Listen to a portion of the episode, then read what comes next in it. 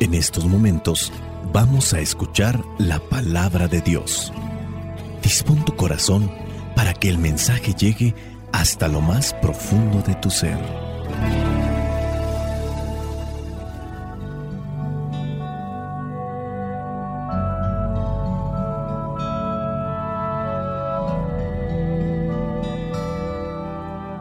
El Evangelio que la iglesia nos presenta para este miércoles de ceniza, con el que comienza la cuaresma, corresponde a Mateo, capítulo 6, versículos del 1 al 6 y del 16 al 18. Dice así, no hagan sus buenas obras delante de la gente solo para que los demás los vean. Si lo hacen así, su Padre que está en el cielo no les dará ningún premio. Por eso, cuando ayudes a los necesitados, no lo publiques a los cuatro vientos como hacen los hipócritas en las sinagogas y en las calles para que la gente hable bien de ellos. Les aseguro que con eso ya tienen su premio. Cuando tú ayudes a los necesitados, no se lo cuentes ni siquiera a tu amigo más íntimo. Hazlo en secreto. Y tu padre, que ve lo que haces en secreto, te dará tu premio. Cuando ustedes oren, no sean como los hipócritas a quienes les gusta orar de pie en las sinagogas y en las esquinas de las plazas para que la gente los vea. Les aseguro que con eso ya tienen su premio. Pero tú, cuando ores, entra en tu cuarto, cierra la puerta y ora a tu Padre en secreto, y tu Padre que ve lo que haces en secreto, te dará tu premio. Versículo 16 al 18. Cuando ustedes ayunen, no pongan cara triste como los hipócritas que aparentan tristeza para que la gente vea que están ayunando. Les aseguro que con eso ya tienen su premio. Tú cuando ayunes, lávate la cara y arréglate bien para que la gente no note que estás ayunando. Solamente lo notará tu Padre que está en lo oculto, y tu Padre que ve en lo oculto, te dará tu recompensa. Palabra de Dios. Te alabamos, Señor. Señor Jesucristo, nuestro divino Salvador. Gracias te damos por tu infinito amor escuchamos en la palabra, te recibimos y adoramos en la Eucaristía, te servimos en los hermanos.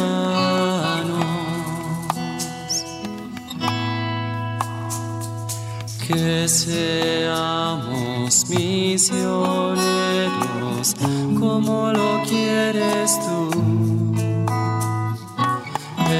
enseñando a los hombres el fuego de tu amor. El Evangelio que la iglesia nos presenta el día de hoy es sacado del llamado Sermón de la Montaña. El Sermón de la Montaña no solamente son las bienaventuranzas, de hecho, no es el único sermón. En el Evangelio de Mateo encontramos varios sermones, pero el pasaje del Evangelio del día de hoy está sacado de este sermón que es extenso llamado Sermón de la Montaña y quiere ofrecernos este Evangelio una ayuda, una orientación, una guía para hacernos entender cómo practicar las tres obras de piedad. Las tres obras de piedad, oración, limosna y ayuno. Y también nos quiere mostrar o enseñar cómo utilizar bien este tiempo de penitencia. La iglesia se preocupa para que nosotros, cristianos, seguidores de Cristo, vivamos bien este tiempo de sacrificio, de penitencia. Tenemos que aprender pues el modo de cumplir estas tres obras de piedad y que sin duda han cambiado mucho a través de los siglos, según también las culturas, las costumbres de los pueblos y también hablando de la salud de las personas. Hoy las personas, por ejemplo, más ancianas, recuerdan el ayuno severo que se vivía en aquellos tiempos y que era obligatorio de 40 días durante toda la cuaresma. A pesar de los cambios en el modo de practicar las obras de piedad, queda la obligación humana y cristiana de vivir el ayuno, de compartir nuestros bienes con los pobres, de vivir en contacto con Dios a través de la oración, de saber cómo controlar nuestro ímpetu, nuestros deseos. De ahí el ayuno. Si logro controlar, si logro tener dominio sobre ese impulso natural, puedo tener la esperanza de tener dominio contra una pasión desordenada, contra la tentación que me acosa y que me puede estar llevando al pecado constantemente. Las palabras de Jesús que meditamos en este Evangelio pueden hacer sugerir en nosotros también esa creatividad necesaria para encontrar nuevas formas para vivir estas tres prácticas de piedad tan importantes en la vida cristiana. Jesús en este pasaje habla de tres cosas. La limosna, la oración y el ayuno. Eran las tres obras de piedad de los judíos. Pero aquí Jesús critica el hecho de que practican la piedad, pero solamente para ser vistos por los hombres. Aquí entendemos que la práctica de estas obras de piedad, de justicia, no se usen como un medio de promoción social en la comunidad. En las palabras de Jesús aparece un nuevo tipo de relación con Dios que se abre para nosotros. Por ejemplo, Él dice, tu Padre que ve en lo secreto te recompensará. Nuestro Señor Jesucristo nos está ofreciendo un nuevo camino de acceso al corazón de Dios. La meditación de sus palabras referentes a las obras de piedad que estamos mencionando podrá ayudarnos a descubrir este nuevo camino. En la medida que tengamos más acceso al Padre, vamos también a tener más acceso a esas gracias espirituales que nos sirven como fuerza que impulsa a realizar las cosas buenas que tenemos que hacer todos los días, aún en medio de nuestro cansancio, y no solamente físico, sino ese cansancio moral, ese cansancio también espiritual que muchas veces viene. Veamos el caso, por ejemplo, de una persona que tiene que atender a un enfermo, ya sea un niño con un problema psicológico o a un anciano con un problema de temperamento. Viene un cansancio, un hartazgo por este tipo de cosas. No tanto es el físico, sino por lo que está sucediendo en su interior con relación al comportamiento del niño, en su caso, si tiene algún problema psicológico o un problema de temperamento, o también como en el caso del anciano, que podría también tener un temperamento arrebatado, colérico, de forma insoportable. Hablando de la justicia, dice ahí en el versículo 1 del capítulo 6 de Mateo, no hagan sus buenas obras delante de la gente solo para que los demás los vean. Hablando de esa justicia, porque acuérdense que estamos llamados a practicar lo que es justo y lo que es justo es hacer las obras buenas, pero no como una cuestión de promoción personal o promoción social, porque entonces no tiene un mérito, no tiene un valor, no tiene un peso. Lo haces solamente porque te están viendo y cuando se apague el lente de la cámara no harás absolutamente nada. O cuando no te está viendo nadie, no harás absolutamente nada. ¿Cuántas de las veces no nos toca, por ejemplo, llegar a la cocina y encontrar algunos trastes, algunos platos, cazuelas sucias? Y podemos decir, ¿quién dejó aquí esto? ¿Por qué no lo lavaron? Ciertamente podemos más que buscar quiénes fueron los que dejaron ahí estos trastes sucios, podríamos ponernos a lavarlos. Y no solamente ponerme a lavarlos cuando alguien más me está viendo. La intención aquí es la promoción social. No hagas las cosas solamente porque los demás te ven, no hagas las cosas solamente para quedar bien con alguien. Hagamos las cosas como un impulso del corazón para realizar lo justo. Si cuando no te ve nadie o cuando no está encendida una cámara, haces aquello que tienes que hacer, enhorabuena. no tienes por qué sentirte culpable. Si es que en una ocasión te graban o te están viendo, tú haces las cosas, estén o no estén los demás.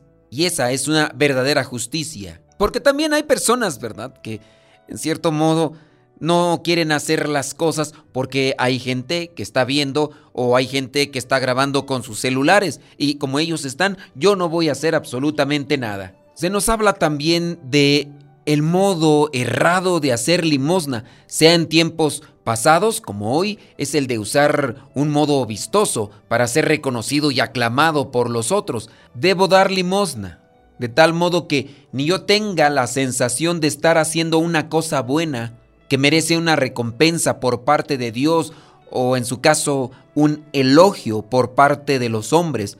La limosna es una obligación, es una forma de compartir algo que tengo con aquellos que no tienen nada. En una familia, lo que es de uno debe ser de todos. Jesús elogia en algún momento a la viuda que daba hasta lo que era necesario cuando depositaba aquello que tenía, como esas dos moneditas de cobre. La intención será siempre la que estará pesando nuestras acciones. El otro modo de piedad, la oración. Hablando de algunos modos equivocados de orar, Jesús menciona algunos usos y costumbres raras que se daban en aquella época, cuando se tocaba, por ejemplo, la trompeta para la oración de la mañana, lo que también era para la oración del mediodía o de la tarde. Había gente que le gustaba encontrarse en mitad de la calle para orar así, de manera solemne, con los brazos abiertos, haciendo así para que pues, los demás le miraran y que fueran considerados de esa forma gente piadosa. Otros, estando en la sinagoga, usaban posturas extravagantes para llamar la atención de la comunidad. Y si nos damos cuenta de aquellos usos y costumbres de los tiempos de Jesús que viene a señalar como equivocados, también se dan en nuestra actualidad. Y puede ser que nosotros ya los hayamos abrazado y ni nos hemos dado cuenta. Para no dejar dudas, Jesús dice que se necesita orar en secreto, solo delante de Dios Padre. Ninguno te verá, incluso para los otros.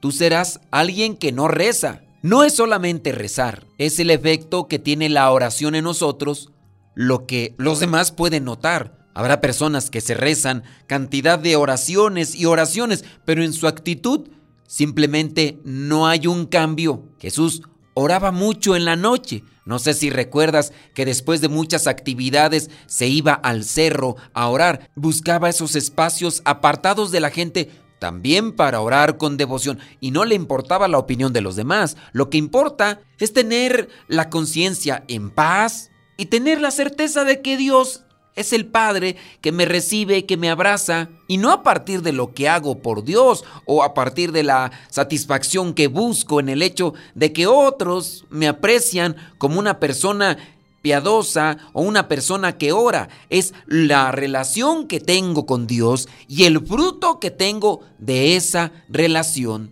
Que el Señor nos ayude, que el Espíritu Santo nos ilumine y que podamos encontrar esas vías para poder ser mejores cristianos cada día. Espíritu Santo, fuente de luz, ilumínanos. Espíritu Santo, fuente de luz, llénanos de tu amor. La bendición de Dios Todopoderoso, Padre, Hijo y Espíritu Santo, descienda sobre cada uno de ustedes y les acompañe siempre. Soy el Padre Modesto Lule de los misioneros servidores de la palabra. Vayamos a vivir el Evangelio.